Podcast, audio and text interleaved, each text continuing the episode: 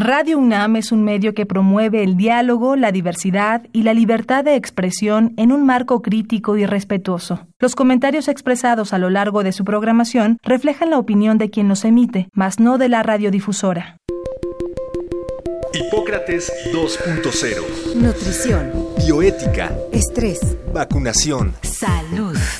El Programa Universitario de Investigación en Salud y Radio UNAM presentan Hipócrates 2.0. Investigación y vanguardia en salud.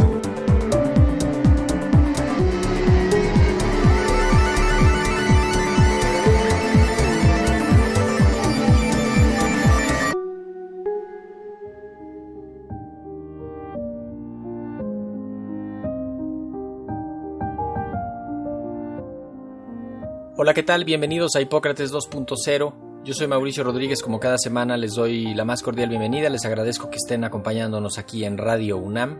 Eh, siguiendo la línea de los últimos programas, eh, el día de hoy también vamos a hablar sobre la pandemia de COVID-19, particularmente en México. Vamos a hacer una reflexión sobre la prescripción, la atención de los pacientes ambulatorios básicamente de COVID-19. Para eso invitamos al doctor Carlos Argüelles Gómez, médico familiar, principalmente ve pacientes ambulatorios. Él dice que es el médico en tu casa, el original médico en tu casa. y ahora en los últimos meses podríamos decir que se ha hecho pues especialista en COVID a punta de pistola por la circunstancia. Así que primero que nada, Carlos, muchísimas gracias por aceptar la invitación. Bienvenido a Hipócrates 2.0. Eh, gracias, eh, Mauricio, con mucho gusto. ¿eh? Carlos, tú estás en la medicina del contacto con la gente cotidiano, ves consulta externa básicamente, pacientes en tu consultorio y a domicilio. Me gustaría que nos ayudaras a hacer una reflexión inicial sobre el manejo ambulatorio de los pacientes con COVID. A veces nos preocupamos mucho por lo hospitalario, estamos muy clavados en, en el comportamiento de la epidemia en el hospital, pero se nos pierde de vista que la gran mayoría de los pacientes son ambulatorios y alguien los está viendo. ¿Cuál es tu experiencia y, cómo ves la situación de la atención de los pacientes ambulatorios? Bueno, yo creo que es una reflexión muy importante y que parte del problema con los pacientes COVID se suscitó porque siguieron una especie de lineamiento universal en el cual eh, recibían al paciente, le decían, eh, ya te chequé el oxígeno, tienes fiebre, tómate paracetamol y regrésate a tu casa. Segunda vuelta llega el paciente a la institución y doctor o señorita o doctora, lo que sea, me sigo sintiendo mal y ahora traigo tos y traigo no sé qué cosa. A ver, te checo el oxígeno, está bien tu oxígeno, eh, regrésate a tu casa, toma más líquidos y más paracetamol. Y la tercera vuelta ya venía desaturado el oxígeno, ya el paciente traía taquicardia, ya traía falta de aire y entonces sí, ahora sí ya te tengo que internar. Estuvieron corriendo los pacientes COVID muy desangelados, por decirlo así, con unas indicaciones universales que alguien dijo de no les des nada, no les des antiinflamatorios, no les des aquí, no les des allá. Y entonces, como escudándose en esa postura, los médicos institucionales básicamente y algunos particulares no se estaban pegando a sus pacientes de COVID. Definitivamente, el tomar a un paciente COVID y darle un seguimiento personal en el cual varias veces al día te está monitoreando sus síntomas, te está monitoreando su oximetría, te está monitoreando cómo se siente, más las medicinas que se les pueden dar ambulatoriamente, primero para que no se inflamen.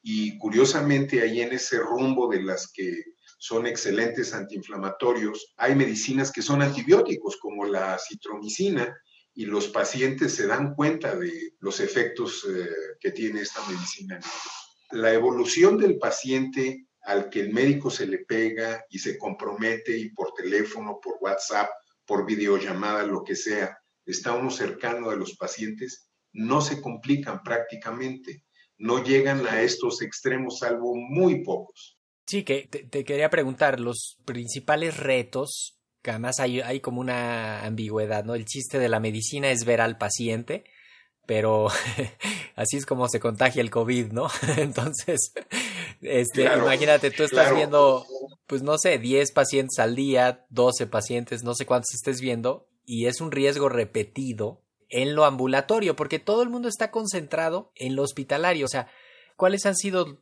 los principales retos del manejo de estos pacientes? Bueno, nosotros eh, instituimos desde marzo, desde las primeras semanas de marzo, todo un protocolo de protección para mi personal y para mí, en el cual usamos gogles, usamos N95, usamos bata desechable quirúrgica, guantes desechables y paciente tras paciente se va la bata a la basura, se van los guantes a la basura, etcétera, y todo el protocolo de aseo de la zona donde estuvo sentado y demás. Y solo estamos viendo pacientes presencialmente, tanto a domicilio como en el consultorio, pacientes que les hemos hecho un filtro, un, un interrogatorio en el cual sus síntomas no corresponden a, a COVID y los que corresponden a COVID, es una lista de más de 20 preguntas, eh, les ofrecemos el tratamiento a distancia por llamada telefónica, por eh, videoconferencia, eh, por llamada de WhatsApp y les proveemos nosotros las recetas para que ellos puedan surtir las medicinas. Y curiosamente, más del 95% de los pacientes prefiere eso a venir al consultorio. Y, hemos instituido un nuevo camino de marzo para acá. Tengo más de 100 pacientes COVID atendidos que los hemos dividido arbitrariamente en cuatro o cinco grupos. Los, los asintomáticos que se dieron cuenta que tenían el COVID porque alguien con el que ellos habían estado les dijo, oye, yo salí positivo, chécate tú. Y estos transitan por la vida como sin nada, sin un resfriado, sin molestias, sin tos, sin cansancio, sin contagiando. contagiando. Entonces, por estos pacientes solo los observamos cuando están positivos. Luego tendríamos a los que están con sintomatología leve, los cuales la intervención es muy poca, es eh, también algo de antiinflamatorios, pero no, no solo eh, algo para quitarles la fiebre o algo así, sino ya más en forma, un poco de antibiótico de estos que sabemos que de alguna manera no se ha demostrado científicamente, pero los que estamos en la calle vemos que sí desinflaman al paciente, este, se los damos en esta fase temprana, eh, sus fluidificantes del moco, no supresores de, de, la tos ni del moco, al contrario, facilitadores. La, la tos COVID es una tos nueva, es una tosecita que le pudiéramos decir sexy, es, un, es una tosecita sin chiste prácticamente. Seca. Eh, seca, fundamentalmente seca. En estos pacientes del grupo leve no requerimos mayor intervención. Luego está el grupo moderado. El moderado ya tienen mucho más síntomas, la fiebre viene en picos, hay deterioro del estado físico, cansancio, cefalea, diarrea, náusea, vómito, hasta en el 30% de los pacientes. Y aquí ya requiere más intervención, tranquilizar eh, la víscera con los medicamentos que sabemos que tranquilizan, por decirlo de una manera coloquial, la víscera, eh, sus antiinflamatorios, sus protectores y otra vez alguna otra de estas eh, medicinas del rumbo COVID, porque pues no hay ninguna medicina COVID todavía, y se manejan en sus casas y luego los severos en casa. Los severos en casa son los que ya la saturación de oxígeno ya está eh, comprometida, ya sus niveles de oxígeno han bajado y el corazón empieza a latir más rápido y nos avisa que, que hay una carencia de oxigenación de los tejidos y estos pacientes requieren oxígeno. Curiosamente, en el grupo de los moderados hay un 20% que traen neumonía COVID, pero la cantidad de tejido pulmonar que está afectada no llega a ser... Todavía no es... No, no es significativa, yo diría hasta un 20, un 30%. Del, pero que ya están haciendo hipoxia, ¿no? Todavía no. Curiosamente, con 20, 30 todavía no hacen hipoxia.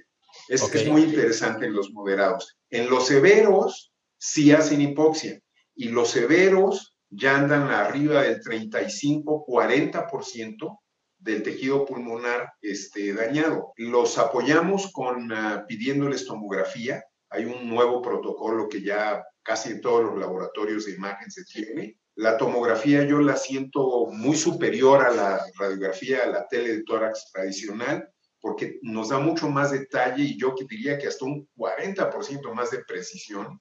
Y los radiólogos nos están reportando ya, por, dividen los pulmones en 40 segmentos y nos están reportando de estos 40 segmentos, le dicen una valoración semi-cuantitativa, o sea, porque pues, no es tanta la medición, sino es una observación este, eh, panorámica, digamos, y nos dicen qué porcentaje aproximado del pulmón está dañado.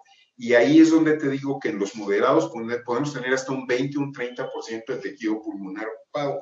Y en los severos, ya de 35 para arriba, hasta 50 se podrían manejar en casa. Pero ojo, ya en el límite de 50 es muy intenso el, seguimiento y tenemos que tener una, una gran cooperación de parte del paciente y de la familia para poder sostener las medidas en casa. Y definitivamente, del 50% del pulmón ocupado para arriba son de hospital, porque ya no, ya se requieren otras medidas muy hospitalarias de soporte al paciente. Cuando menos estar viendo parámetros sanguíneos constantemente. así es. Ahí ya en el hospital se dividen en otros dos grupos.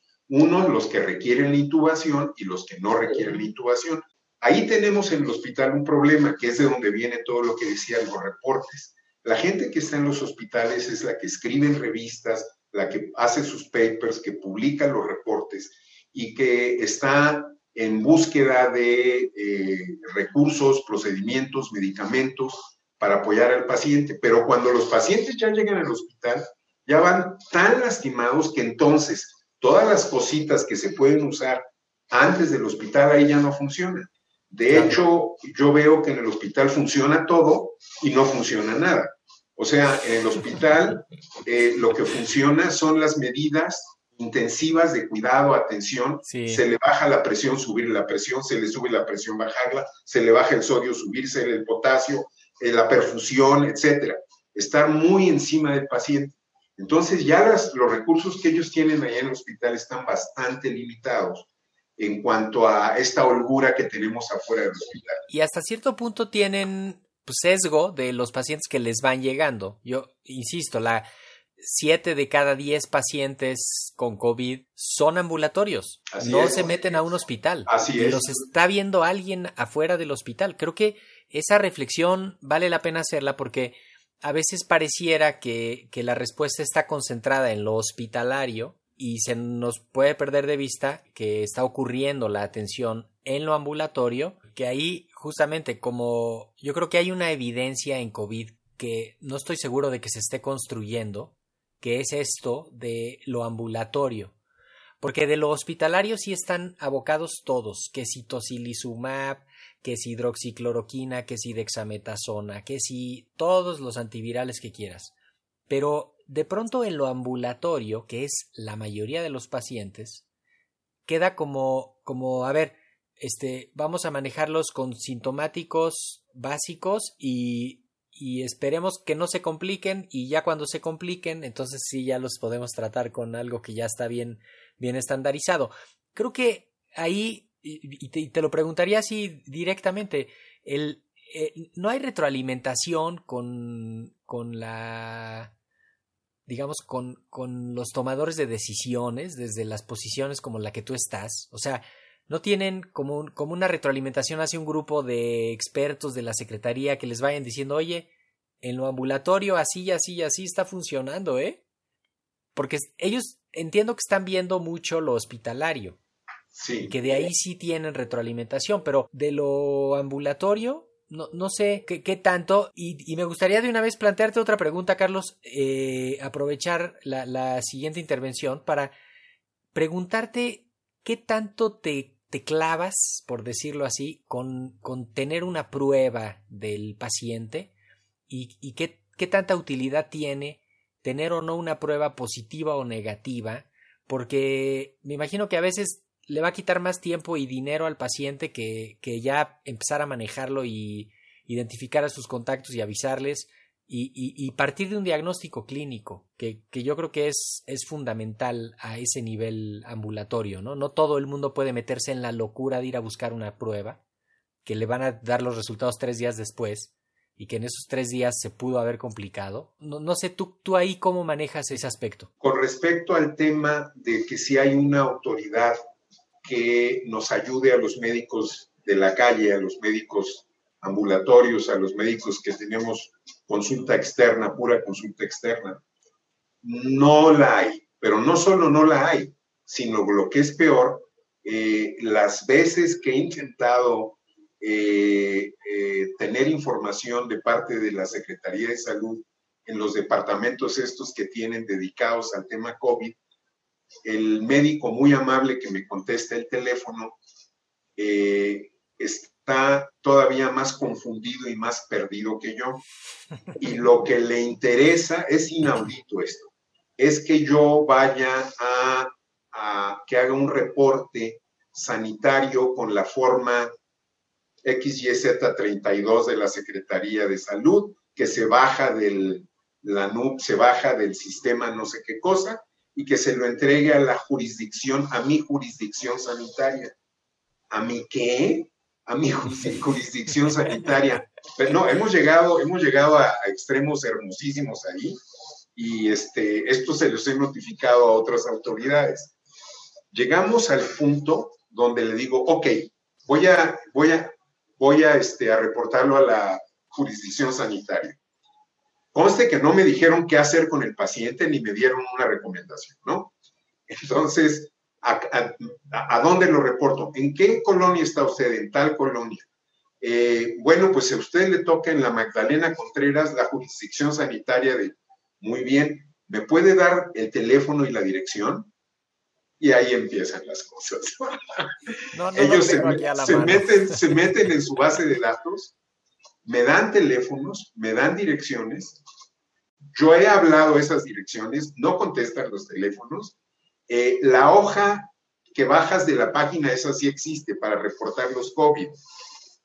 Es una hoja que más bien parece un sondeo policial y no un sondeo epidemiológico que nos pueda llevar a algo práctico si alguien, si algún médico particular que no lo obligue una institución a llenar una hoja de esas lo ha hecho, es porque está totalmente fuera de, razón. O sea, es imposible. Son como cinco hojas muy complicadas, etc. Entonces, no hay, hoy por hoy, no hay quien nos apoye a los médicos con información directa, pertinaz, eficaz y orientada científicamente. No, por supuesto. Ahora, para cerrar, Carlos Argüelles, médico familiar, eh, especialista en COVID a punta de pistola. ¿Cómo ya llevas cuatro meses en esto, cinco meses en esto. Así es. ¿Cómo ves el momento de ahorita y qué te imaginas para los siguientes dos meses, cuando menos aquí en el Valle de México? Eh, veo muy claramente que esto va a seguir y se va a complicar cada vez más. Yo desde hace más de 20 años acudo a un club deportivo de barrio que este, yo voy a nadar ahí. Eh, no es nada sofisticado, pero tiene muy buena alberca techada y demás, ¿no? Y cuando nos cerraron el club hace, pues, en marzo, cuando cerraron el club, eh, la posibilidad de contagiarse en el club era uno. Y ahora que ya abrieron el club y que están regresando la gente con mucha ilusión, muy cansados de no hacer ejercicio, estoy viendo la posibilidad 10 veces. O sea, como yo veo ahorita las posibilidades de contagiarme si voy al club, es 10 veces más que lo que teníamos en marzo. Y como eso, estoy viendo desafortunadamente muchas otras cosas. Los cines, los restaurantes, ta, ta, ta, ta. La necesidad económica, la necesidad política eh, está complicando y va a complicar más el tema del COVID. No veo hoy por hoy otro método de frenar la progresión de esto que no sea desafortunadamente lo que hemos hecho. El confinamiento, la higiene, el cubrebocas, el cubrebocas, el cubrebocas, el cubrebocas Eh, ya se ve mucho más gente en la calle, mucho más gente con cubrebocas, pero todavía andan algunos ahí en, una actitud absurda, ¿no? Eh, no lo veo bien, lo veo mal, creo que se va a complicar esto más y no soy pesimista, soy muy optimista. Este, esto va a seguir creciendo. Eh, no sé qué recursos vayamos a tener como, como sociedad para poder frenar esto. Y además, ahora en el transcurso de estos meses, ya me tocó que sube y que baja, que sube y que baja la provisión de medicamentos básicos, ojo, que no son para COVID, pero son medicinas que ayudan a los pacientes COVID.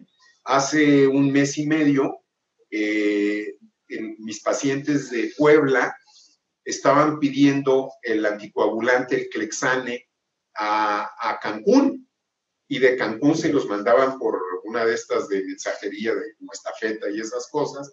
O sea, eh, hay fluctuaciones y, no son medicamentos COVID, son anticoagulantes que funcionan en el COVID. Perdón, eso va a traer, digo, como carambola de tres bandas, porque pues, bajita la mano vas a estarle quitando medicamentos a otras enfermedades. Así es. De hecho, tu, tu otra consulta, por ejemplo, todos tus otros pacientes. Así es. Este, y de hecho estoy teniendo esos problemas.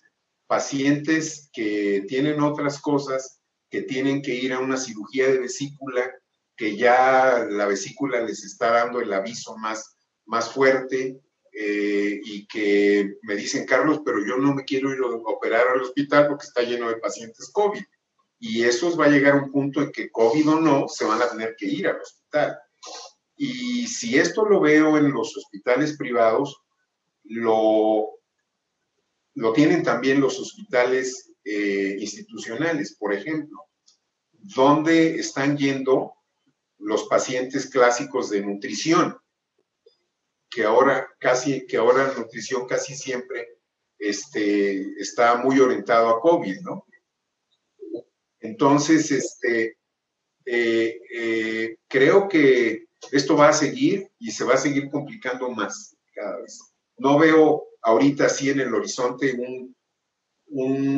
una serie de signos que me digan que esto se va a calmar. De ninguna manera eso. Ahora, esos, eh, o sea, por ejemplo, sí vemos menos ocupación hospitalaria. Eh, reportan menos ocupación hospitalaria en la ciudad, reportan menos casos activos en la ciudad, cuando menos en las últimas semanas. Se ve, eso se ve claramente en las estadísticas.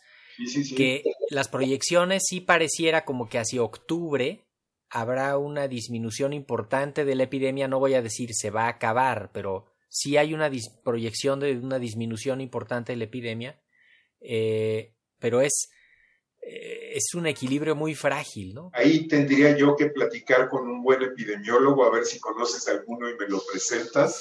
Este, ahí tendría que hablar con un buen epidemiólogo porque, por un lado, en efecto, están bajando la ocupación de los hospitales y están bajando en varias ciudades del, del país. Hermosillo, por ejemplo, está libre un 70%, eh, la raza igual tiene una ocupación del 30%, este, pero aquí en la calle yo no estoy viendo eso, o sea, aquí en la calle la cosa sigue y sigue y sigue y sigue a más.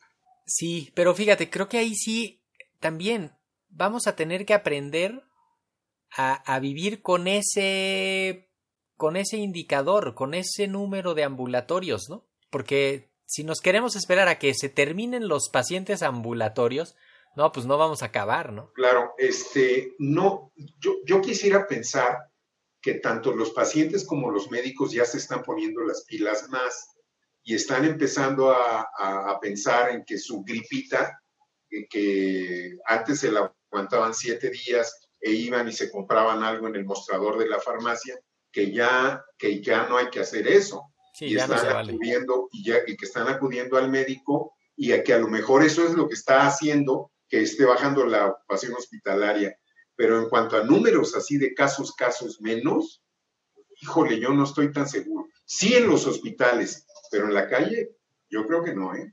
Bueno, pues tenemos que terminar. El, tiempo se nos viene encima. Eh, yo te quiero agradecer, Carlos Argüelles, que nos hayas abierto un ratito de tu agenda, que suponemos que está llenísima. Tengo entendido que pues estás tú abierto en caso de que alguien te quiera buscar. Creo que tengo un teléfono 55 55 95 92 37, que es el, es teléfono en el que te pudieran contactar. Y pues no me queda más que agradecerte. Eh, esperamos volverte a invitar para volverle a tomar el pulso eh, a la epidemia en tu, en tu ámbito. Y muchísimas gracias, Carlos. Con mucho gusto, Mauricio. Te mando un abrazo y te agradezco por la oportunidad. ¿eh? Que estés bien. Y bueno, esto fue todo por hoy. Pues les agradezco su atención. Espero que nos acompañen la próxima semana.